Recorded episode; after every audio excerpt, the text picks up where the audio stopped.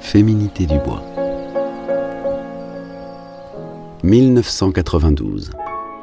Alors que l'industrie mondiale du parfum s'asphyxie sous des recettes olfactives sans identité et segmentées pour hommes ou pour femmes, Serge Lutens pose cette année-là la pierre fondatrice de sa parfumerie. Féminité du bois.